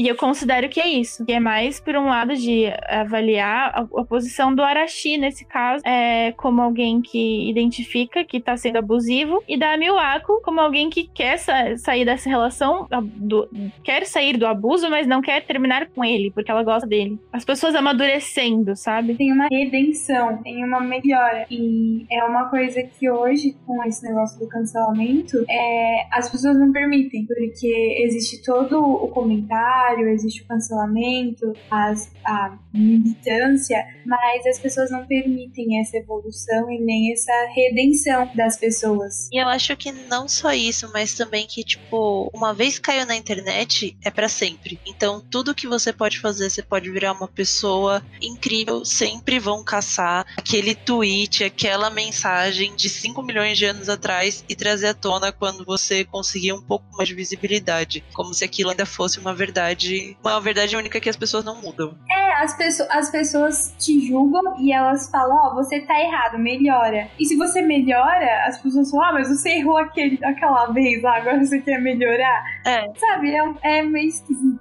E eu acho que esse é o tipo de coisa que acontece, inclusive em Paradise Kiss, a mãe e o pai do Joji. Porque o pai dele traiu a esposa oficial com a mãe do Joji, que era uma modelo, engravidou ela. É, e assim, ele pode ter gostado dela em algum momento, ela pode ter gostado dele em algum momento, mas ela passou toda a vida do Joji na mesma situação, culpando o, o, o cara por ter engravidado ela e culpando toda a situação ao invés de fazer algo sobre, culpando o próprio filho, por exemplo, né? É, é, é algo que a gente precisa tentar entender é, nessa questão de, de avanço, né? Se numa relação a gente ficar tirando da gaveta tudo que um dia magoou a gente e não superar aquilo, a gente não vai conseguir nunca ter uma relação saudável. Aí o Kari não vai conseguir superar o fato da mãe dela ter se decepcionado com ela quando ela era uma criança, não vai conseguir seguir em frente. O Joji não vai conseguir superar o fato da mãe dele ter esse desgosto por ele. Então, é, não só em relações românticas, mas em qualquer tipo de relação humana, a gente precisa de fato é, entender as coisas que estão acontecendo, entender quais são os riscos que, a gente está tomando, ou, é, quais, a, quais as coisas ruins que aconteceram, entender por que, que essas coisas aconteceram e como a gente faz pra mudar isso, pra gente seguir em frente, pra gente ter uma relação melhor a cada dia. Gente, eu já fiz tanta merda na minha vida e até hoje as, as pessoas mais próximas de mim conseguem, tipo, se relacionar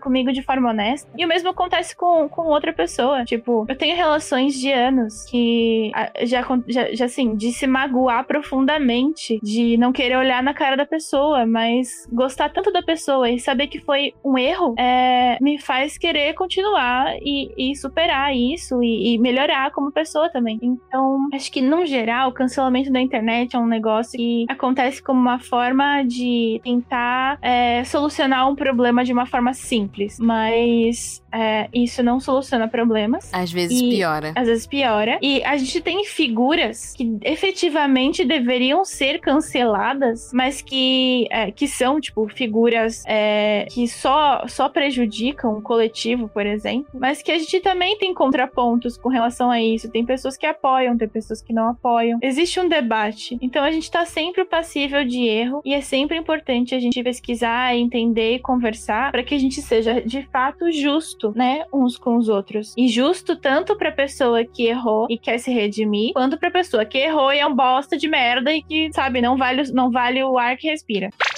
E voltando pro. Foi longe. É só porque né, a gente fez um Voltando paralelo para o- com cancelamento. Para o dar final, exemplo, né? É, esse final ele é bem emblemático, porque, tipo assim, o, o Joji ele resolve que ele vai pra Paris, e aí o cara, tipo, não gosta muito, né? Aí ele chama ela pra ir, e plot twist! Aquela pessoa que estava obcecada pelo boyzinho, ela fala que não, que ela tem, tipo, os próprios sonhos e os objetivos dela agora e que ela não vai. Uau, Lindo. né? E ele fala, ótima escolha. Ele, Pois é. ele realmente reconhece. Ele apoia. E, e uma coisa. Uma coisa que eu queria comentar é que a Yukari. É, como é que é? Yukari Yukari. é. Yukari, ela tem uma melhora significativa depois que ela encontra a mãe do Joji. Que ela. Eu acho que ela entende, né? Bateu. é, é o famoso ela, bateu. Ela percebe, ela fala assim: Meu Deus, é isso aí que eu sou, é isso aí que eu posso virar. Não, não aceito. Sim. Total. Ela vê de fora Como se ela se o visse que, no que as pessoas espelho, estavam né? vendo nela. Uhum. E a. E ela, e ela entende ah, o posicionamento do, do em muitas questões com ela, depois que ela encontra com a mãe dele. Porque ela fala assim: ah, ele, ele não quer que eu, que eu seja igual à mãe dele. Então, Uhum. tudo faz sentido. E essa melhora é repetida nessa E não nessa devemos frase, ficar total. juntos. E o mais legal é que quem vai com o Joji é a Isabela. E, tipo, na Sim. fanfic da minha mente, eles ficam juntos, entendeu? Sim, na fanfic da meia mente eles também ficam juntos. Porque Que é um casalzão da porra, né? É um casalzão. O... Eu acho legal que, assim, pelo menos fazendo um paralelo com as relações que eu tive também, e o paralelo que eu fiz quando eu li a primeira vez, é... o que eu senti muito foi que, mesmo com todos os erros e com todas as mágoas, aquelas pessoas foram extremamente importantes umas para as outras. E é algo que eu procuro fazer sempre na minha vida. Mesmo pessoas que me magoaram muito, me ensinaram coisas importantes. Então eu sou grata por elas também. Então, o fato deles não ficarem juntos não é uma coisa ruim. O fato deles não ficarem juntos é uma coisa boa, porque a Yukari era musa do George, é, inspirou ele e inspira até posteriormente. Sim. Tanto que ele. Todas as roupas que ele fez, até antes mesmo de conhecer ela, cabiam perfeitamente nela. E, e ele entendeu isso e deixou de herança pra ela essas roupas, que essa cena é muito emocionante. É, e ela aprende a amar a si mesma e respeitar a si mesma. E acaba decidindo o próprio futuro é, como essa musa que inspirou ele, que vai inspirar outras pessoas posteriormente também, né? Então eu gosto de ver isso, eu gosto de ver relações humanas que contribuem, né? Tipo, entre si, assim. É, e tipo assim, a grande lição de Paradise Kiss é que realmente às vezes as coisas não saem como o planejado e como que a gente deseja, né? Então, tipo assim, a marca, né, independente deles acaba não, não deslanchando, né? É... E aí eles acabam conseguindo outros empregos, mas também no ramo da moda. A Yukari, tipo, tem uma carreira de modelo no Japão. Super E bem. tá tudo bem, ela não precisa, tipo, ser uma modelo internacionalmente, ela, tipo, conseguiu ter um, um sucesso local, Mas né? ela é super bem sucedida. Ela me lembra muito uma modelo, se fosse pra fazer um paralelo com a vida real. Ela me parece a Kiko, que é a maior modelo do Japão. Ela aparece em tudo, mas pro ocidente não sabe quem é. Eu não sei quem ela é. A Eu vou procurar agora. A Kiko? chama Kiko, só Kiko. Você pode, o Instagram dela é, acho que é I am Kiko. Ela é a maior modelo do Japão atualmente. E eu acho que Paradise Kiss trouxe, assim, da minha vida inteira, de todos os mangás e animes que eu já assisti, já li, foi o final mais emblemático de todos. Foi, é um final que além de fechar a história com chave de ouro, ele traz todos os sentimentos de todo, de tipo, de toda a história em apenas duas frases, que é a, que é quando ela fala que o Jody tá voltando porque ele vai fazer uma peça, porque ele fez o figurino de uma peça. E aí nisso a, a Yukari fala que a peça é uma comédia, mas eu sei que eu vou chorar. Nossa. Porque foi ele quem fez os, figurinos. É porque ele Aí foi aparece importante, fim. Mas eu acho, eu acho importante, tipo, porque, assim, conversando com outras pessoas que tinham só assistido o anime, é, tem algumas diferenças de interpretação do final. É, no mangá, a- se passam 10 anos, então a Yukari tinha 18, 10 anos depois. Ela tem 28, tem uma carreira de modelo, de atriz, e ela tá pra se casar. E ela tá pra se casar com o Hiro, que já é médico. No anime isso não fica explícito. Eles, ela só diz, eu vou me casar e pronto. Ela fala assim, ah, recebemos um- uns convites para um espetáculo da Broadway Sim. e os figurinos foram desenhados pelo Joey. Sim. E eu vou chorar. E, tipo, não fica explícito com quem ela vai casar. É, então, no mangá, é, ela vai casar com o Hiro, mas ela não namorou com o Hiro por todo esse tempo. Ela namorou vários outros caras bosta. E aí, depois de muito tempo, ela começa a se relacionar com o Hiro. É, é, depois dele se formar, depois dele já ser médico, ela ainda usa as roupas que o Joji fez pra ela. É, o Hiro tá super ok com isso, porque ele concorda que as roupas foram feitas pra ela, ele não tem ciúme, ele acha que isso foi importante pra ela, ele concorda com isso, é muito saudável. É, e ela vai casar com ele, ela o ama, e ela recebeu esses convites mesmo, então eles vão passar a, a lua de mel, eles vão assistir, vão prestigiar esse trabalho do Joji como um fim de ciclo, né? E no mangá tem isso. esse, esse, esse negócio que ela, tipo, ela segue em frente, sabe? Sim. Mas ele ainda é importante pra ela, tipo, Ah, sempre vai ser, foi né? o desabrochar dela, né? A gente aprende muito com essas relações que dão errado. Sim, ela não precisou ir pro exterior e viver com ele e, e romantizar, porque na vida real, tipo, não- talvez não aconteceria assim. E, e eu Provavelmente não. gosto, com certeza não. Eu gosto muito dessa realidade que teve no final, sabe? Meu chip doeu, mas foi lindo.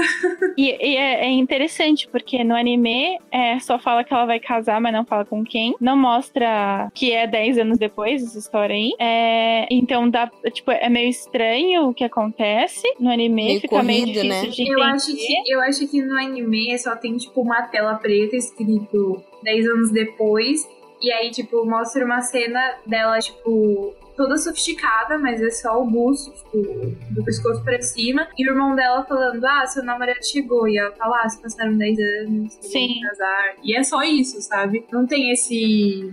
Não mostra o Hiro, eles de acordo com o fato dela usar as roupas Joey. Tipo, Uhum. não tem nada disso. É bem, É. tipo, foi isso. É, e no live action, só porque a gente precisa comentar, no live action, ela vai pra Nova York pra essa peça sozinha e ela termina com o Joji. Ué, E no live action, pasmem, ele é muito babaca. Ele é extremamente mais babaca.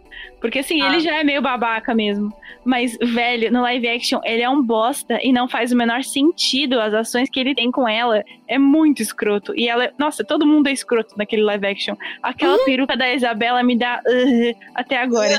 Então, assim, ranço, ódio é de 2011. Eu não sei como eles conseguiram estragar isso. Então, não assistam live action. A bosta. Eu queria dizer que no final eu me identifiquei bastante com essa história do cada um segue o seu rumo, porque eu passei por isso há um ano atrás, né? Eu namorei durante quatro anos o Jojo e a gente ia pra Portugal juntos. Eu tive uma oportunidade aqui no Brasil, resolvi ficar e ele resolveu que ele ia e a gente já tava, né? é, A gente se amava muito, mas a gente percebeu que era como amigo. E aí a gente decidiu que, tipo, não adiantava um ficar brecando o outro, entendeu? Tipo, isso não é, não, não é amor. E aí a gente decidiu terminar. Ele acabou de ir pra Portugal. Eu já namoro outra pessoa, vou morar com essa pessoa e amo essa pessoa. E tá tudo bem. E a gente é amigo até hoje. A gente conta as coisas um pro outro, me com ele. E, e é isso. E tá tudo bem. Então, eu assim. acho que não tem nada mais maduro do que amizade com um ex assim. Mas eu isso foi a primeira vez que isso aconteceu comigo. Porque demanda muito realmente que as duas pessoas estejam nessa sintonia. Mas eu acho que também é muito. É de uma maturidade. Caso, tipo, obviamente, se o cara não for um completo babaca. Com certeza. Porque eu demorei três anos pra falar com o meu ex, mas hoje é algo que, tipo, é muito gostoso saber que a pessoa tá bem e que Sim. você tá bem. Não, chegou a um ponto de tipo, eu com meu namorado de agora saí pra um lugar onde tava ele e a namorada dele e foi super divertido, tipo, a- Que legal. tudo na amizade e no maior alto astral. E isso pra mim. E, eu, e assim, eu falo isso agora pra vocês na maior naturalidade, mas no dia eu tava tipo, caraca, será que vai ficar tudo bem? Será que, sabe, eu não sabia o que esperar. E, e, e é isso, gente. Mas não... só já chegar nessa maturidade de marcar também, eu acho. E que tem muito isso, né? É, uma amiga minha terminou recentemente e ela tava triste. E, tipo, ela mais influenciadorazinha, assim, o pessoal começou a meio que xingar o cara. Ela falou, gente, Uai. eu tenho todo o direito de estar triste, mas em nenhum momento ele foi uma má pessoa. Eu fico Exatamente. eu ainda gosto dele. E, tipo, relacionamento, relacionamentos vão e vêm. Mas é, é tipo, é demais você achar que tipo, de, no- de novo essa cultura do cancelamento, sabe? É, você ignora tudo que você viveu com a pessoa só É. porque acabou, né? Você não É. pode, tipo, você não pode amar a pessoa de outra forma. É, e vindo de uma, entre aspas, influencer, assim, o quanto as pessoas, tipo, ah, ela terminou com ele, vamos cancelar o cara. Tipo, Sim. não.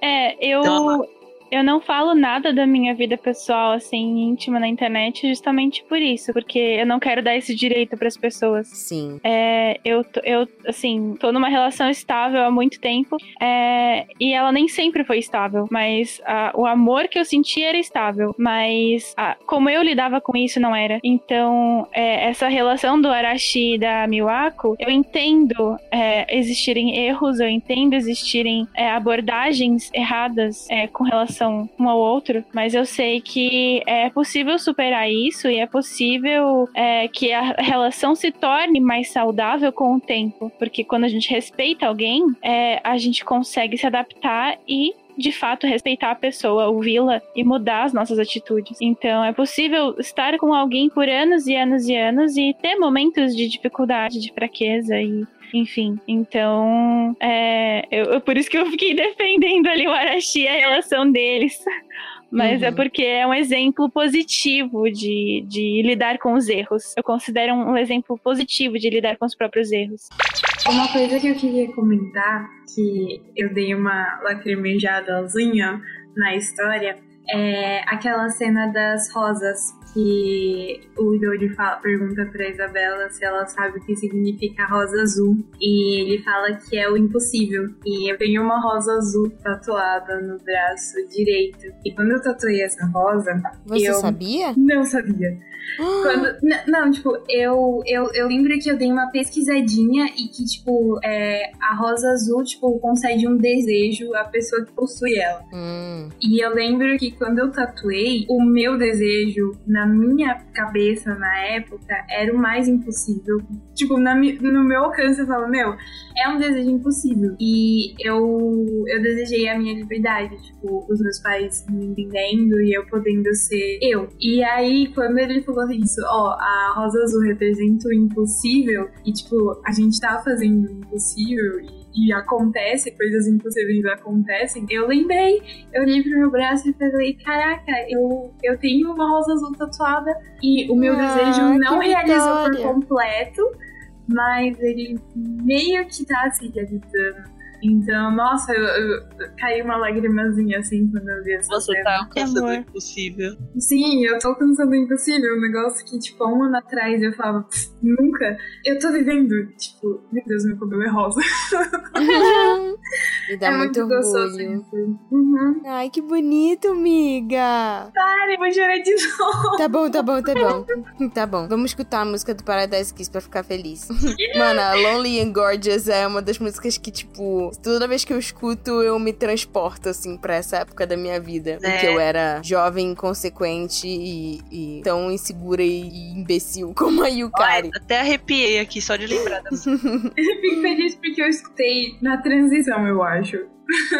Essa música, eu acho ela muito importante. É, eu acho que a trilha sonora inteira, igual a gente falou do anime, é muito importante porque ela é muito bem encaixada. É tudo muito. É tudo muito redondinho, sabe? Uhum. Nossa, E eu acho só, que- só feelings no Paraquisa. Que assim, Paradise Kiss é uma obra muito completa porque trata sobre vários assuntos é, nessa transição da, da vida adulta e da adolescência para vida adulta. É, fala sobre identidade de gênero, fala sobre orientação sexual, fala sobre poliamor, fala sobre essa dependência afetiva, sobre inteligência emocional, sobre as escolhas da profissão, sobre como a família acaba influenciando, né, é, as nossas ações e às vezes as ideias que a gente tem relacionadas ao outro, é, ao que é diferente, né? E principalmente que às vezes as coisas não dão certo ou não acontecem como a gente esperava e não é o fim, porque não foi o que a gente tava querendo, né? E é super importante ter um mangá tratando disso. Isso, porque a gente geralmente vive num mundo de sonhos. Eu, pelo menos, cresci assistindo mangá. E na verdade, é, eu me guiei muito por mangá e anime, porque eu não. Eu sempre tive dificuldade de entender as pessoas, de me comunicar. Por incrível que pareça, talvez não pareça para vocês, mas sempre tive. E era o meu exemplo, assim, tipo, era como eu, eu entendi a sociedade de certa forma. E ler Paradise Kiss me ajudou a entender coisas que antes eu tinha dificuldade. É, e, e- e entender que não, não é o fim do mundo as coisas não darem certo como elas dão pra todos os protagonistas, sabe? Uhum. Então, tá tudo bem, você pode ser protagonista da sua vida e ainda assim não alcançar a coisa que você tanto deseja, o seu sonho. Pode ser, você pode alcançar isso de outra forma, uma forma que vai se encaixar melhor em você. E tá tudo bem. É, o selo Paradise Kiss tá tudo bem agora. Eu acho que é isso, Eu né, galera? o selo Paradise Kiss do Vai Ficar Tudo Bem. É. É isso aí. Terminamos, Ah. bom, termina com, com o editor soltando som na caixa. Solta o som na caixa, editor.